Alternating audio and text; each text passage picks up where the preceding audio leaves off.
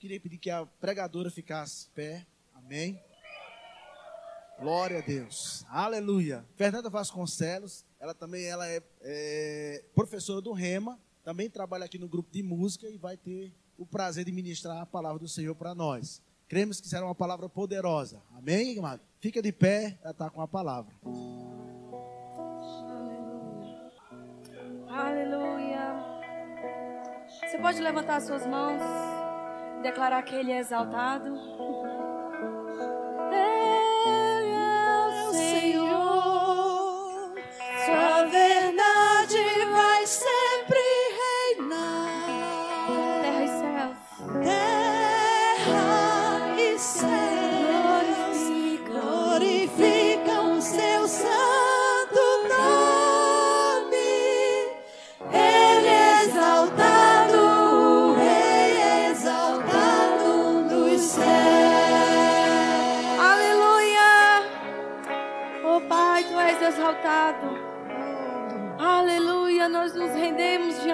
Ti, Pai. Você disse que o conhecimento da verdade nos libertaria. Esse é o dia, Pai. Esse é o dia, Senhor.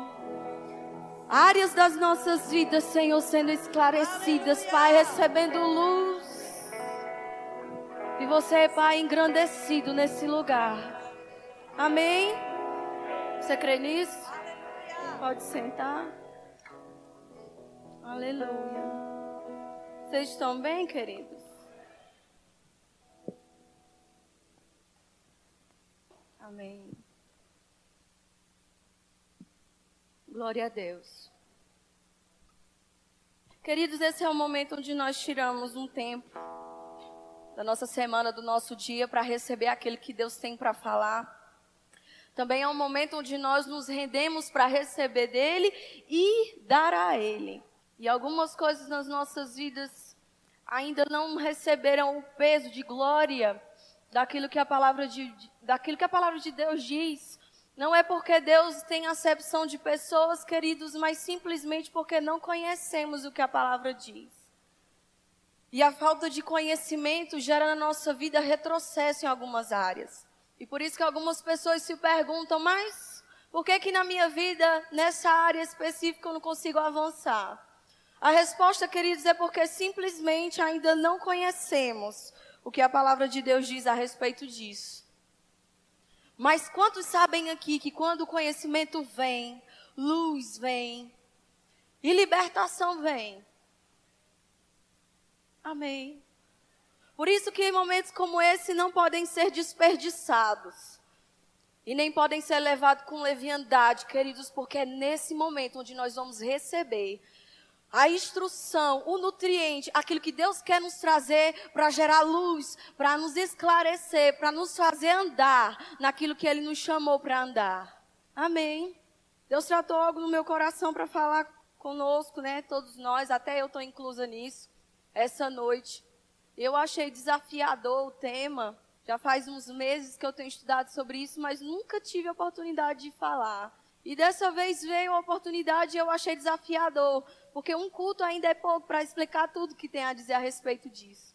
Mas hoje à noite você vai descobrir, queridos, quem você é e como se tornar aquilo que você é. Diga assim: eu me torno semelhante àquele ou aquilo que eu adoro. Amém. Vocês podem abrir a Bíblia em Marcos 8. Aleluia. Marcos 8, no versículo 11, diz assim: Os fariseus se aproximaram e começaram a questionar Jesus. Então tentaram e, para prová-lo, pediram que lhes apresentasse um sinal miraculoso do céu. No entanto, Jesus suspirou profundamente no seu íntimo e lhes afirmou: Por que pede essa geração um sinal nos céus?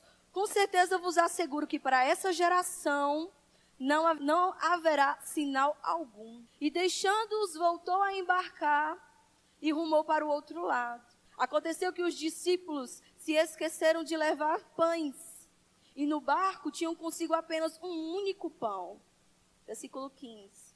Jesus passou a recomendar a eles: cuidado, guardai-vos do fermento dos fariseus e do fermento de Herodes. Eles, porém, especularam entre si, argumentando: e é porque não trouxemos pão? Ao notar a discussão, Jesus questionou: por que discorreis sobre o não ter pão? Até agora não considerastes, nem ainda compreendeis? Permaneceis com o coração petrificado? Tendo olhos, não vedes? E possuindo ouvidos, não escutais? Não vos recordais? Quando dividiu os cinco pães para cinco mil homens, de quantos cestos cheios de pedaços de pães sobraram? E eles afirmaram doze. E quando eu parti sete pães para aqueles quatro mil, quantos cestos grandes, repletos de sobras, recolheste do chão? Re Responderam-lhe sete. Ao que lhes incluiu Jesus. Então não compreendeis? E chegando em Betsaida, algumas pessoas trouxeram um cego à presença de Jesus e rogaram-lhe que o tocasse. Então ele tomou o cesto pela mão e o conduziu, o cego pela mão, perdão, e o conduziu para fora da aldeia. Em seguida, cuspiu nos olhos daquele homem e lhe impôs as mãos e indagou: Vês alguma coisa? O homem levanta os olhos e afirma: Vejo pessoas, mas elas se parecem árvores caminhando. Mais uma vez, Jesus colocou suas mãos sobre os olhos do homem. E no mesmo instante, diga no mesmo instante, tendo sido completamente restaurado, via com clareza e podia discernir todas as coisas. Então Jesus enviou aquele homem para casa recomendando-lhe: nem sequer no povoado entres. Jesus e seus discípulos partiram para os povoados da, na, na Cesareia de Filipe. No caminho, ele lhes inquiriu: Quem dizes às pessoas que eu sou? Ao que lhes informaram, alguns comentam que é João Batista, outros Elias, e ainda há quem afirme que tu és um dos profetas.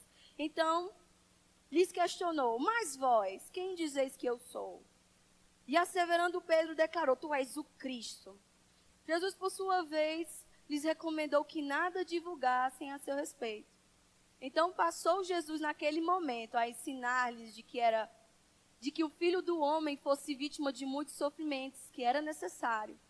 E seria rejeitado pelos líderes religiosos, pelos chefes dos sacerdotes e pelos mestres da lei. Então fosse assassinado para que depois de três dias ressuscitasse. Jesus falou sobre esse assunto de maneira clara. Mas Pedro, chamando-o em particular, começou a censurá-lo energicamente. Entretanto, Jesus voltou-se, olhou para seus discípulos e repreendeu severamente a Pedro, exclamando: Para trás de mim, Satanás. Pois não estás pensando na obra de Deus, mas sim em nas ambições humanas. Em seguida, convocou Jesus a multidão e os discípulos e declarou: Se alguém desejar seguir-me, negue-se a si mesmo, tome a sua cruz e venha após mim. Quem quiser, pois, salvar a sua vida, perdê-la-á. Mas quem perder a sua vida por minha causa e pelo evangelho, salvá-la-á. Amém. Queridos, algumas pessoas conhecem Jesus como aquele que cura e ele cura. Ou aquele que salva e ele salva mesmo. Ele já não salvou. Mas nesse aspecto aqui eu quero chamar a sua atenção para algo diferente. A Bíblia fala que aqui no início Jesus foi interrogado pelos fariseus, pedindo a eles, e a Bíblia diz que eles fizeram isso como um teste mesmo, perguntando ao Senhor: a gente quer ver um sinal. A gente precisa de um sinal miraculoso para acreditar em você. E Jesus diz: Pois vocês não vão receber esse sinal. Existem algumas versões que diz geração pecaminosa e incrédula. Vocês não vão receber um sinal. E logo depois a Bíblia diz que Jesus percebeu isso pelo Espírito. Jesus chamou os discípulos e disse: Cuidado com o fermento dos fariseus. Cuidado com o fermento. Queridos, fermento é tudo aquilo que deforma alguma coisa. A gente coloca fermento no pão, na massa, para ela crescer ela tem um tamanho específico e a gente põe o fermento para ela criar um outro tamanho. Jesus disse: cuidado com o fermento dos fariseus que vai deformar vocês. E o, o, o menino, os discípulos não entenderam o que ele quis dizer. E começaram a questionar: fermento dos fariseus, a gente nem trouxe pão. E Jesus disse: vocês não estão entendendo? Por acaso vocês são cegos? Por acaso vocês têm um coração enrijecido que não entende? Eu quero dizer para vocês, essa cegueira que Jesus se referia não era uma cegueira natural. Vocês estão aqui? A cegueira a quem Jesus estava se referindo ali naquele momento não era uma cegueira natural, não era o fato deles serem cegos e não poder ver naturalmente. Era uma cegueira espiritual. E ele dizia: Vocês são cegos, por acaso vocês não estão vendo? Você, quanto, o que foi que eu fiz? Quantos cestos vocês escolheram da, do milagre que operou? E eles disseram, e ele disse: Vocês não estão entendendo ainda. E a Bíblia diz que ele foi para uma outra região. E lá naquela região ele curou um cego. E preste atenção: tudo que Jesus faz, faz com um propósito para a gente entender algo dentro daquilo. A Bíblia diz que especificamente esse cego não viu claramente no primeiro momento que Jesus orou por ele. Que Jesus impôs as mãos sobre ele. Foi necessário que orasse novamente, porque ele via homens como se fossem árvores andando. E aí Jesus vai, e depois daquele momento da cura, ele pergunta: E aí? Quem que eu sou? E os discípulos começaram a questionar. Alguns dizem que você é Elias. Outros dizem que você é João Batista. Outros dizem que você é um. Mas vocês, o que é que vocês dizem que eu sou? E aí os discípulos, discípulos não, Pedro vai e diz: Você é Cristo. E quando Jesus diz, quando ele diz que Jesus era o Cristo, aí Jesus vai falar sobre o que aconteceria com ele. Olha, vai acontecer isso com o filho do homem, ele vai morrer, vai passar por isso. E a Bíblia diz que o próprio Pedro, a quem, que, a quem disse para Jesus, você é o Cristo, foi o mesmo que chamou Jesus num cantinho, de uma forma bem sugestiva, e disse, não vai acontecer isso não, Senhor. Eu não sei como é que está a sua versão, mas a minha diz que foi energicamente que ele fez isso. Eu dou por visto como é que Pedro falou. Pelo amor de Deus, Senhor, você não faça não. Não morra não. Mas isso era uma sugestão do diabo para fazer com que Jesus começasse a querer retroceder naquilo. O que eu quero dizer para vocês essa noite que Jesus é aquele que te tirou da cegueira. Que nos tirou de um estado de cegueira espiritual. E todos nós estávamos nessa realidade porque é um juízo que veio sobre o homem. O juízo que veio porque o homem escolheu não adorar a Deus. E porque não, não, não adorou o Senhor, aquele que é o único Deus verdadeiro. A Bíblia diz que chegou um momento que Deus chamou Isaías e disse assim: Olha, chegou o tempo. Vai até o povo de Israel e torna esse povo surdo e mudo. E eu fico imaginando, irmãos, de acordo com os relatos de Êxodo, tanto de gente que era o povo de Israel, como que um homem tornaria todo mundo surdo e mudo? Ele ia ficar botando o dedo nos olhos de um por um. Eu acho que há 10 anos ele ainda não ia conseguir terminar a obra, enfiando dedo nos olhos. Não era uma cegueira natural, era uma cegueira espiritual. Por quê? Deus estabeleceu um povo e disse: Olha, de vocês, de, de, de Abraão, eu vou fazer uma grande nação. Dessa nação vai vir um Messias. Estabeleceu as leis e disse: Ninguém aqui vai adorar um Deus que não seja eu. Porque não existe Deus a não ser o Senhor. Mas o povo pecou. A ordenança era clara: não se misturem com o povo de Canaã. Não se misture com os povos que ficarem ao redor. Não se misture com eles. Não casem entre si. Não permaneçam no mesmo ambiente. Saiam. E a Bíblia diz, queridos, que o povo começou a, a servir aos deuses que estavam ao redor. E as pessoas devem pensar: não, mas Deus é, é muito temperamental. Essa, essa monopolização todinha do povo só para ele. Até que a gente para para estudar e entender o que é que é de verdade adorar os deuses daquelas épocas lá. A Bíblia diz que o povo de Israel começou a adorar Baal. E a palavra Baal significa Senhor. Cada região tinha um Baal diferente, o Baal deles. E especificamente o povo de Moabe. Eles tinham um Baal, queridos, que os rituais eram sacrificar crianças. Eles queimavam crianças no altar. Vocês estão aqui? Especificamente no povo de, de Canaã, o Baal deles era um Baal prostituto. Eles acreditavam, queridos, que esse tipo de Deus era o Deus responsável pela fertilidade da terra e pela fertilidade da mulher. Então, nos momentos de culto àquele Deus, eles dormiam entre si. Era um, era um canibalismo, era uma coisa louca. E quando Deus disse, eu repugno isso, queridos, é porque era ridículo aquilo. Sabe como era o tipo de culto que o povo de Israel seguia? Eles se cortavam e deixavam sangue escorrer para ver se conseguiam adquirir daquele Deus misericórdia. E a Bíblia diz que era um sanguinário ali naquele lugar. O povo de Israel se cortando e deixando sangue escorrer. Deus disse: Eu não aceito isso no meu povo. E chamou Isaías e disse: Isaías, torna esse povo agora cego, porque a consequência de não adorar a Deus é se tornar semelhante àquele a quem eles adoram. E eles se tornaram pessoas cegas, surdas espiritualmente. Não conseguiam ver com clareza. Fernando, o que é que isso tem a ver com a gente? Queridos, em Apocalipse, no capítulo 2, a Bíblia diz que João teve uma visão a respeito do fim dos tempos e ele disse que o Senhor mandou ele dizer ao povo, às igrejas, e disse: Quem tem ouvidos para ouvir, ouça. O que isso quer dizer? Que aqueles que receberam o novo nascimento e agora escutam e veem Ouça o que o Espírito diz às igrejas. Ouça o que o Espírito diz às igrejas. E em específico a igreja de Tiatira, a Bíblia diz que João teve essa visão e disse: Ó, diga para essa igreja que eu conheço as obras dessa igreja, que as obras que agora elas têm são maiores do que as obras antigas. Porém, vocês deixaram entre vocês Jezabel. Vocês permitem Jezabel no meio de vocês. Aquela que faz com que o meu povo se prostitua e coma coisas aí de coisas consagradas a ídolos.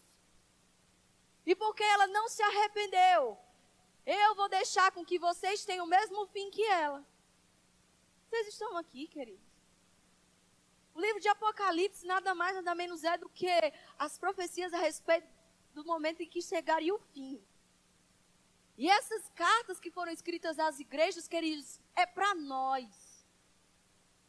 Isso não quer dizer que todos se enquadram dentro de, todos, de todas as cartas. Mas haveriam pessoas que iam se enquadrar dentro de cada uma. E Deus deixou aquilo registrado para que nós víssemos e tomássemos uma posição. O que é idolatria para nós hoje, queridos? Não é mais se prostrar diante de deuses. Mas adoramos ao dinheiro, adoramos ao marido e à esposa, adoramos aos filhos, adoramos o secular, adoramos qualquer coisa, aquilo que nós colocamos a nossa expectativa e a nossa vida. E isso nos torna cegos, surdos e mudos naquela área ali. Eu não vim trazer uma palavra que te deixasse arrupiado. Eu vim te eletrizar por dentro. E eu orei, eu disse, Pai, o temor vai ser restaurado nesses dias. Sabe o que foi que aconteceu com Israel por causa do que eles fizeram com os filhos deles? consagrando a Baal. Eles matavam seus filhos e queimavam os corpos dos filhos em oferenda a esse Deus. A Bíblia diz que chegou um tempo em Israel que houve uma fome tão grande que a cabeça de um jumento equivalia a 80 moedas. E a fome era tão grande, mas tão grande, que eles estavam comendo seus próprios filhos. Eles se tornaram tão parecidos com Deus a quem eles serviam. Abra comigo em Salmo 106. Aleluia. Glória a Deus. Salmos 106. Salmo 106, versículo 34. Todo o capítulo do Salmo 106 vai falar sobre a forma como Israel pecou contra o Senhor. Mas a partir do versículo 34 é o que eu quero salientar aqui com vocês. Diz: Eles também não destruíram os pagãos como o Senhor havia ordenado. Em vez disso, misturaram-se com esses povos e imitaram suas práticas. Prestaram culto aos ídolos, que se tornaram uma armadilha para eles. Chegaram ao ponto de sacrificar seus filhos e suas filhas aos demônios. Derramaram sangue inocente, o sangue de seus próprios filhos e filhas. Sacrificaram os ídolos de Canaã e a terra foi profanada pelo sangue deles. Tornaram-se impuros por meio de seus atos infames. Prostituíram-se com suas más ações. Por tudo isso se inflamou a ira do Senhor contra o seu povo e ele sentiu repugnância de sua herança. Entregou-os nas mãos dos pagãos e os seus adversários dominaram sobre eles. Seus inimigos os oprimiram e os humilharam com o seu poder. Assim ainda ele os tem libertado muitas vezes, embora prosseguissem seus planos de rebelião e afundassem cada vez mais em sua malignidade. Contudo, Deus atentou para o sofrimento deles quando ouviu o seu clamor, lembrou da sua aliança e arrependeu-se por causa do seu imenso amor leal. Fez que obtivessem clemência de todos os que haviam deportado. Salva-nos, Senhor nosso Deus, e recolhe-nos dentre as nações pagãs, a fim de que possamos dar graças ao teu santo nome e fazer do teu louvor a nossa glória para sempre.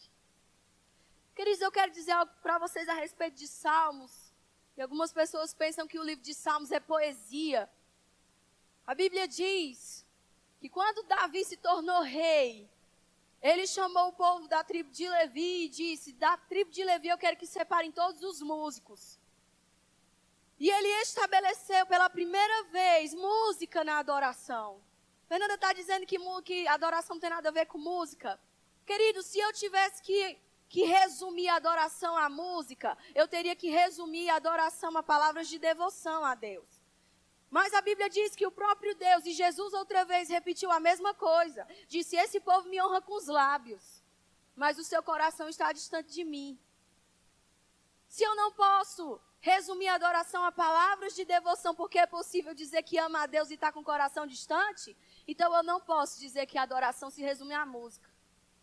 Mas nesse momento, a Bíblia diz que Davi separou o povo de, do povo de Levi, da tribo de Levi, aqueles que tocavam, aqueles que cantavam, para que a, o espírito de profecia viesse sobre eles e constantemente eles proclamassem as verdades do Senhor com música. Quando a Bíblia se refere a um cântico novo, não é simplesmente compor naturalmente, é uma inspiração quando o ministro de louvor está aqui em cima e ela começa a falar palavras que não estão tá dentro da letra da música, ela está sendo inspirada para fazer isso. Vocês estão aqui? Os Salmos foi escrito por causa do povo que Davi mandou separar. E eles constantemente adoravam a Deus. Era como entrar em Jerusalém ouvindo música. As pessoas entravam em Jerusalém e já podiam ouvir os músicos da tribo de Levi entoando cânticos em tom de profecia, queridos. Daí que nasceu os salmos proféticos e os salmos que nós lemos agora, o Salmo 106. Quando ele afirma, o salmista afirma o que aconteceu com o povo de Israel. Eles simplesmente deixaram de adorar o Senhor, se profanaram com os ídolos. Mas deixa eu te dizer, o próprio livro de Isaías que declara o juízo, Isaías 53 vai falar sobre aquele que veria e nos libertaria da cegueira. E o próprio Jesus diz: Quem eu sou? E eles disseram: Pedro disse: Você é Cristo. E ele afirmou sobre aquilo que faria. Por isso que foi tão diabólico aquilo que Pedro disse. Não, Senhor, não te aconteça tal coisa. Porque se Jesus não tivesse passado por aquilo que ele passou, nós não poderíamos levantar as nossas mãos e dizer que Ele é o Senhor. Porque continuaríamos no estado de cegueira, continuaríamos no estado de, de, de, de cegueira espiritual. Amém. A Bíblia diz, queridos, que quando Deus tirou o povo da terra do Egito, preste atenção, isso se tipifica a nossa redenção em Cristo Jesus. Eles saíram no meio de um povo idólatra. E eles foram separados.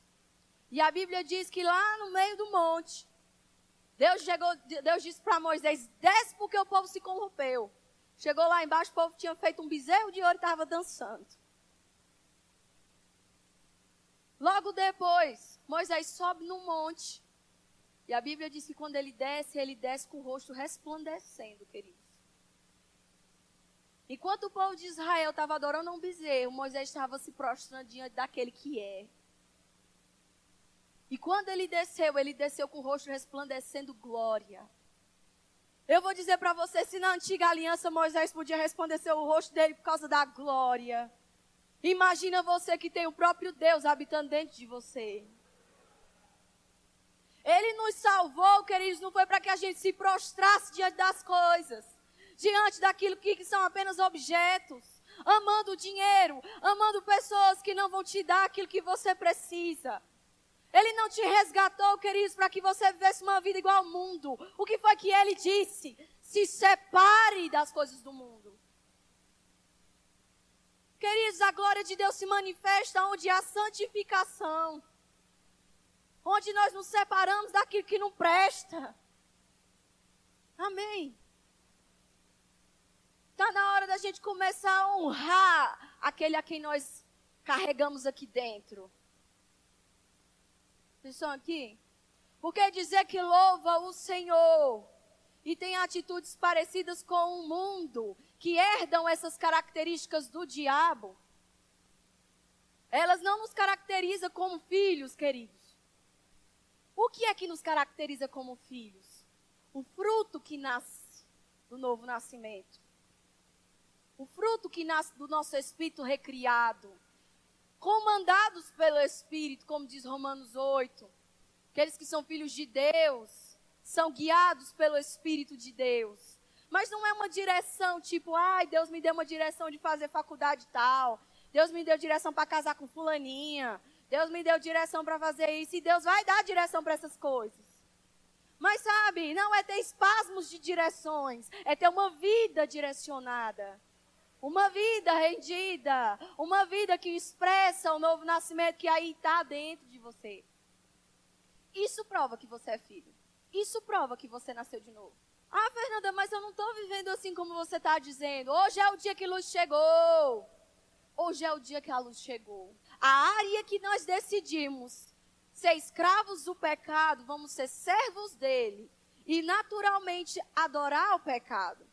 Fernanda, adorar, eu pensei que adorar era quando a gente levantava as mãos e começava a dizer, magnífico é o Senhor, Deus fulano de tal. Queridos, adoração é quando a gente considera e passa a reger a nossa vida com base naquilo a quem fulano disse. Quando nós depositamos a nossa vida naquilo lá, isso é adoração. É uma consideração tal a que nós sujeitamos a nossa vida diante dele. Então, se nós sujeitarmos a nossa vida e declararmos que só somos prósperos por causa do secular, então esse é o nosso Deus.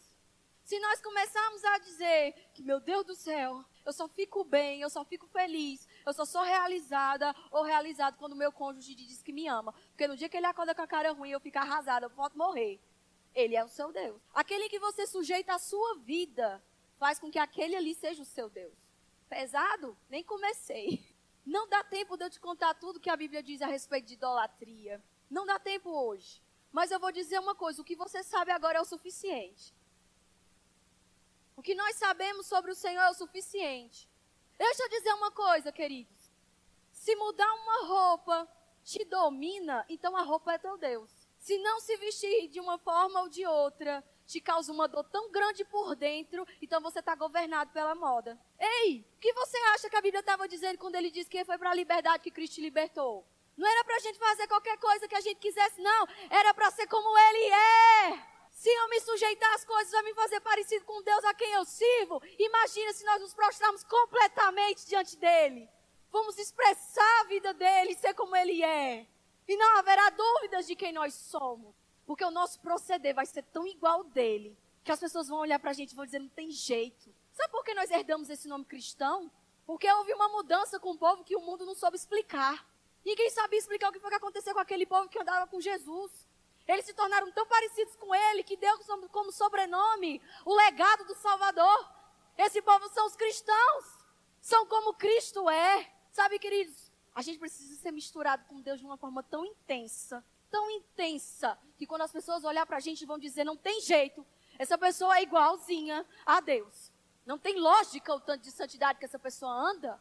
Se Moisés pode ter um rosto resplandecendo, querido, o que a gente não pode provar? Mas eu vou dizer uma coisa para você, que foi o que Deus tratou no meu coração. Só vamos conseguir viver essa vida na intensidade quando rendermos tudo a Ele. Senhor, eu me visto para a tua glória. Eu falo para a tua glória. Eu ando para a tua glória. Eu me expresso, a forma como eu ando é para a tua glória. Quem eu sou no meu trabalho é para a tua glória. Quem eu sou como esposa é para a tua glória. Quem eu sou como marido é para a tua glória. E se nós não vivemos uma vida, queridos, rendido a Ele, vamos nos parecer com aquele a quem nós nos sujeitamos. E não existe outro Deus a não ser Ele. O único que tenta ser alguma coisa, mas como diz Gilson Lima, só se acocora para cair, não chega nem a ficar em pé, é Satanás. Se não nos sujeitarmos a Ele, a quem estamos nos sujeitando? Se não parecemos com Ele, a quem, nos, a quem nós nos parecemos? Irmãos, eu quero te deixar estigado hoje. Eu quero te deixar tininho da vida, como diz o Ceará. Empolgado para ter uma vida que expressa a Ele. Porque eu vou te dizer, com Satanás eu não vou me parecer, não. Querido, sabe por que, que o diabo oprime tanta mulher? Quem é mulher aqui? Levanta a mão aí. Ó. A igreja está cheia. Sabe por que, que o diabo oprime você? Porque tu foi feita de osso. Tu não foi tirada de fígado. Tu foi tirada de um osso. Tu é forte. E aí o diabo tenta te oprimir, tenta te machucar para te dar um, um, uma, uma ideia de frágil que você não é.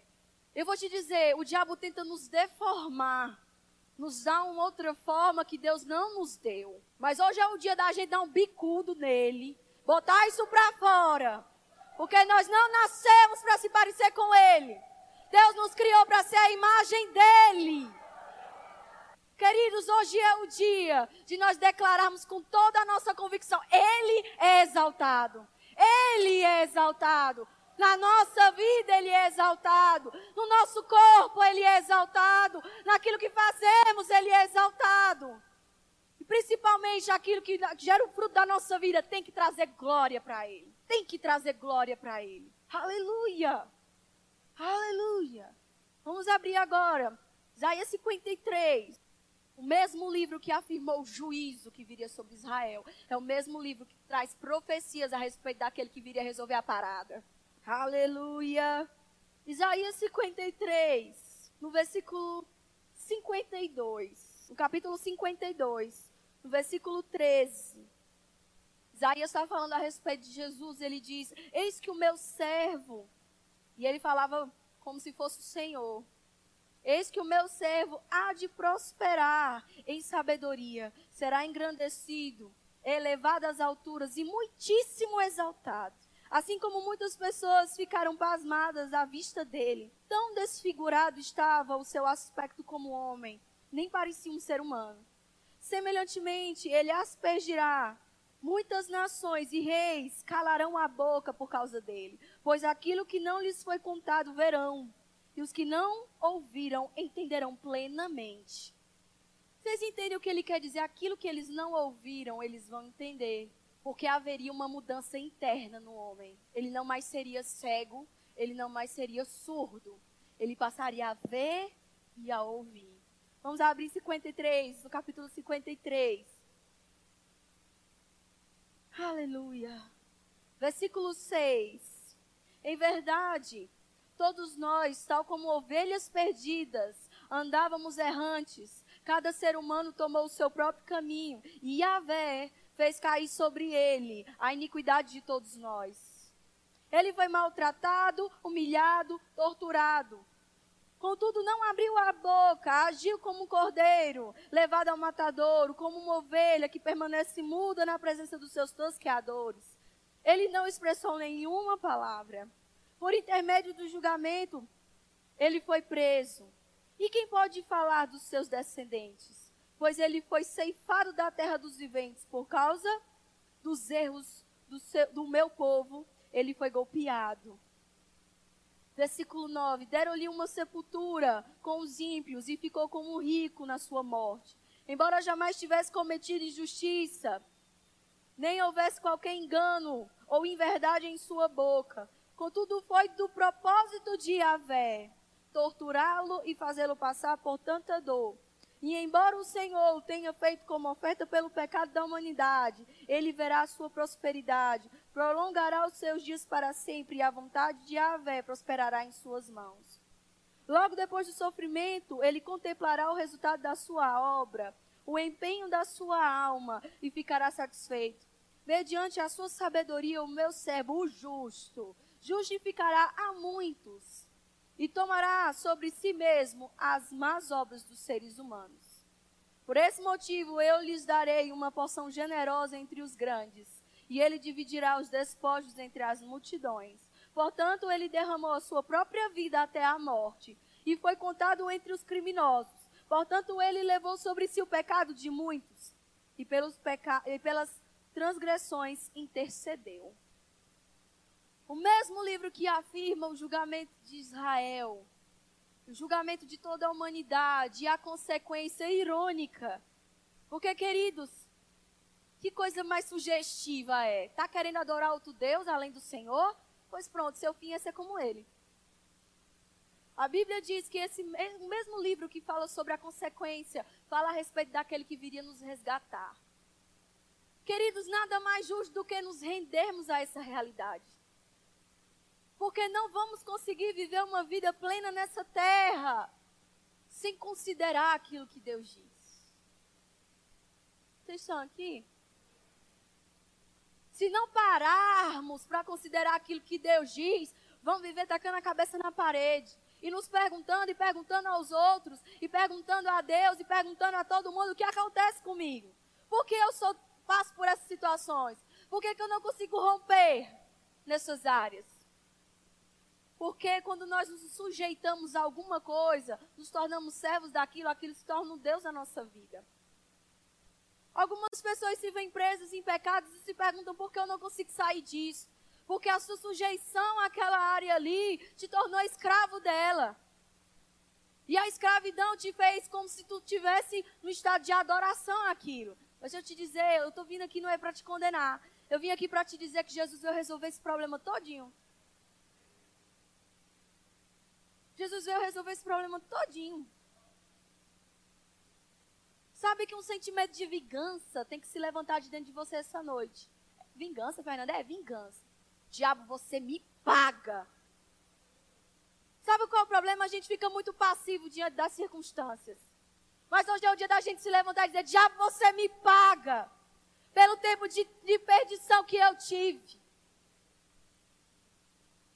Você está ficando com medo, querido? Está com a carinha assim meio para mim? Acho que eu estou assustando vocês. É não, queridos, é porque eu tenho raiva do diabo mesmo. Mexeu com a mulher errada, entende? O diabo sabe que no dia que você descobrir quem você é, ele está frito. No dia que você descobrir quem ele é, quem você é nele, ele está frito. E ele tenta te colocar como sujeição mesmo. E não se sinta lisonjeado por isso, porque Jesus também foi tentado. Ou vocês se esqueceram que o Espírito do Senhor guiou Jesus ao deserto para ser tentado pelo diabo? E lá o diabo disse: se você se prostrar e me adorar. Ó, oh, audácia do sujeito. Chegou para Jesus e disse: se você se prostrar e me adorar, eu te dou todas as nações. Jesus foi tentado na mesma coisa, idolatria, colocar outra coisa na frente de Deus. E o que foi que Jesus fez? Está escrito. Queridos, ele só pode dizer isso, está escrito, porque ele sabia o que estava escrito. Isso não é uma revelação. Ele só pode dizer que estava escrito porque ele sabia que estava escrito. Se ele não soubesse que estava escrito, ele não ia dizer que estava escrito. Por que, que a gente treme as bases diante dessas coisas? Porque a gente não sabe o que está escrito. Mas quando a gente descobre o que está escrito, meu filho, é demônio correndo para tudo quanto é lado. A palhaçada do cão acaba. Sabe, queridos, hoje é uma noite de nós colocarmos nossa vida diante dele. Sabe aquela expressão antiga? Eu não sou tão velha, mas eu estou na igreja há muito tempo. Tinha uma expressão antiga que era colocar nossa vida no altar. Vamos nos derramar no altar. Sabe que esses costumes têm que começar a voltar? Nós intitulamos religiosidade algumas expressões, alguns comportamentos na igreja, que na verdade nos tornamos religiosos, mas de forma inversa. Sabe, algumas pessoas que chegam na igreja, eu me lembro, eu era pequenininha, chegava assim que chegava na igreja, se ajoelhava. Não dava nem a paz do Senhor. Ia se ajoelhava, dizia, Senhor, não sei o que, não sei o que, começava a falar.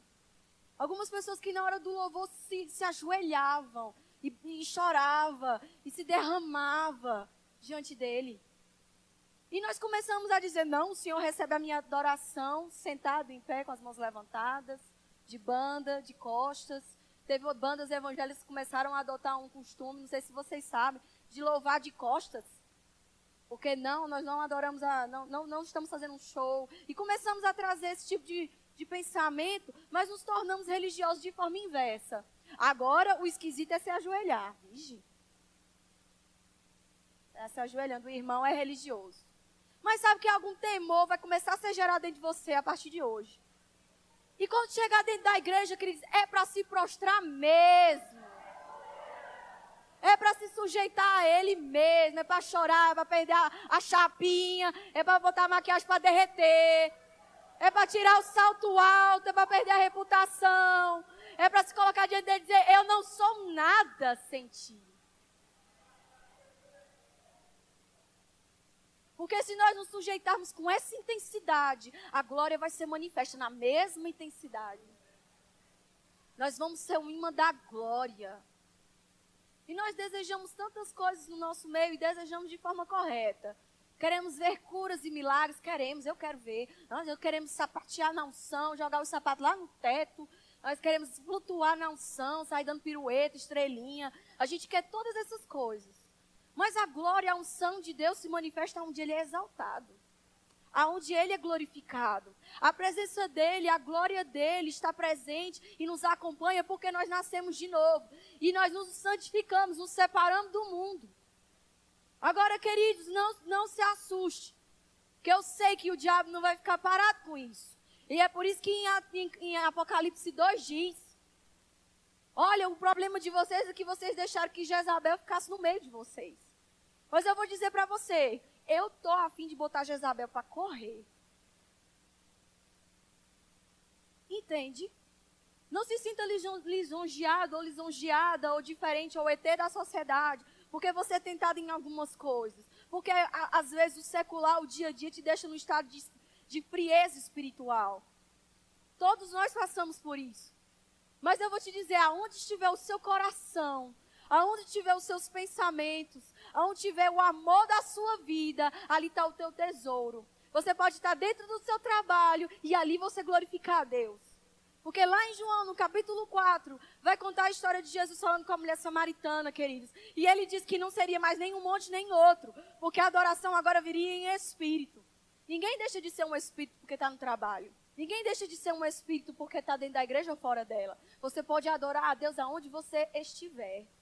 Não quer dizer que você vai levantar a mão na hora do seu trabalho e começar, Ele é o Senhor. Não, não tem nada a ver. As pessoas vão começar a te chamar de louco, de louca. Mas é simplesmente o, o novo nascimento vai começar a latejar dentro de você.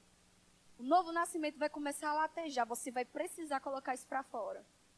A Bíblia diz que porque nascemos de novo, o Espírito do Filho veio habitar dentro de nós que clama Abba Pai. Sabe, clamor não é uma coisa sussurrada, é um clamor. Aba, Pai, é uma coisa que clama. Nós temos um espírito que deseja Deus. E se nós deixarmos, nós, se nós nos deixarmos ser governados pelo Espírito, nós vamos expressar a vida que Deus nos chamou para viver, uma vida inspirada nessa vida, nesse novo nascimento. Uma vida inspirada naquilo que Deus conquistou para nós e não uma vida sujeita, em sujeição ao mundo. Sabe, irmãos, eu estou cansada das coisas do mundo, cansada. E nós não somos iguais ao mundo. Não nascemos para isso. Nós nascemos para expressar Deus. Aleluia. Vamos abrir em 2 Coríntios. Aleluia. 2 Coríntios, capítulo 3. Capítulo 3, versículo 4 diz: E é por intermédio de Cristo que temos tamanha confiança em Deus não que possamos reivindicar qualquer coisa com base em nossos próprios méritos, mas a nossa capacidade vem de Deus. Ele nos capacitou para sermos ministros de uma nova aliança, não da letra, mas do espírito. Portanto, a letra mata, mas o espírito vivifica. Com letras sobre pedras foi gravado o ministério que trouxe a morte. No entanto, esse ministério veio com tamanha glória que os filhos de Israel não conseguiam sequer fixar os olhos na face de Moisés por causa do resplendor do seu rosto, mesmo que esse brilho tivesse se desvanecendo. Não será o ministério do Espírito muito mais glorioso? Ora, se o ministério que trouxe a condenação era glorioso, quanto ainda será o ministério que produz a justificação? Portanto, o que no passado foi glorioso, agora não tem o mesmo esplendor, quanto comparado com essa glória insuperável. Aleluia. Você está aqui. Você leu o que eu li? Se a glória se manifestou na antiga aliança com tamanho poder, nem pode ser comparada à glória da nova aliança. Não há comparação. O espírito que habita em você é a força que você precisa para fazer qualquer coisa em Deus, meu irmão.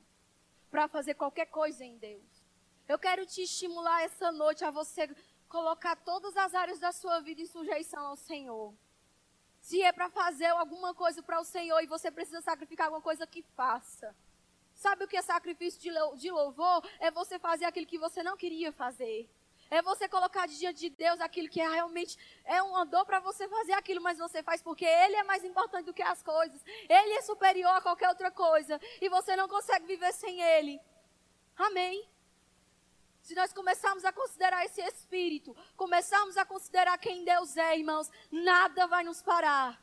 Nenhuma circunstância vai ser o suficiente para nos parar. E eu vou te dizer uma coisa, meu irmão: não se sujeite, não se abaixe a nenhuma circunstância ou a nada que não seja o que a palavra de Deus diz. Só se dobre diante dele. Só se dobre diante de quem Deus é. Porque nós somos chamados para glorificar Ele, e a ser como Ele é, e a expressar a vida de Deus, e a botar para correr esse cão, botar para correr esse demônio que fica ali atormentando, entende? Você pode fazer isso. Porque a Bíblia diz que Jesus Cristo morreu para que a gente tivesse autoridade no nome dele. Para que a gente fosse como ele é. O que é está escrito, queridos? Em João, no capítulo 1. O verbo estava com Deus, o verbo era Deus. Ele estava no princípio com Deus, todas as coisas foram feitas por meio dele. Sem ele, nada do que foi feito se fez. E esse verbo encarnou e veio habitar entre nós. Mas logo depois, Jesus vai falar em Mateus para os discípulos: Vocês são a luz do mundo. No capítulo 1 de João está dizendo que ele era a luz dos homens, mas a luz disse para nós: vocês são a luz. A partir de agora, vocês são a luz. Jesus nos deixou aqui para continuar o que ele começou. E a Bíblia diz que o Espírito dele clama Pai dentro de nós. A Bíblia diz que o Espírito de Deus dentro de nós vai nos trazer ao nível de glória. Então eu vou te dizer, a gente não precisa se conformar com o que a gente tem vivido. Antes, colocamos todas as nossas áreas em sujeição àquilo que Deus diz. Nós colocamos tudo diante do Senhor para que a glória do Senhor possa ser expressa na nossa vida. Para que aquilo que Deus diz na sua palavra seja realidade para nós. Quer viver o melhor de Deus? Então se dobre diante dele. Quer viver o melhor que Deus tem, quer provar do melhor de Deus nessa terra, quer parecer com Ele, então ponha tudo diante dele. Diga, Senhor, eu não dou um passo sem que você me diga. Porque a opinião dele vale mais do que a minha e a sua opinião. Amém. Vamos ficar em pé? Eu queria chamar o grupo de louvor aqui em cima, por favor. A gente vai cantar de novo essa música, Ele é Exaltado. E quando você cantar essa música, Ele é Exaltado, eu quero que você ponha diante dele as áreas de deficiência que você tem ou que eu tenho. Hoje é o dia da gente começar um novo tempo um tempo de glorificação ao Senhor, não só com palavras. Sabe que você tem que começar a meditar naquilo que você canta? Sabe que os períodos de louvor podem ser melhor aproveitados se nós começarmos a nos entregar de verdade? A nos render de verdade. Aleluia. Começa a orar em outras línguas. Aleluia.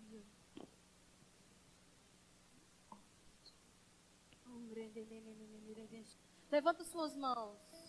Comece a honrar o Senhor com palavras. Não palavras vãs, mas as palavras que saem do seu coração. Ele é exaltado. Ele é exaltado. Ele exaltado. Ele é engrandecido.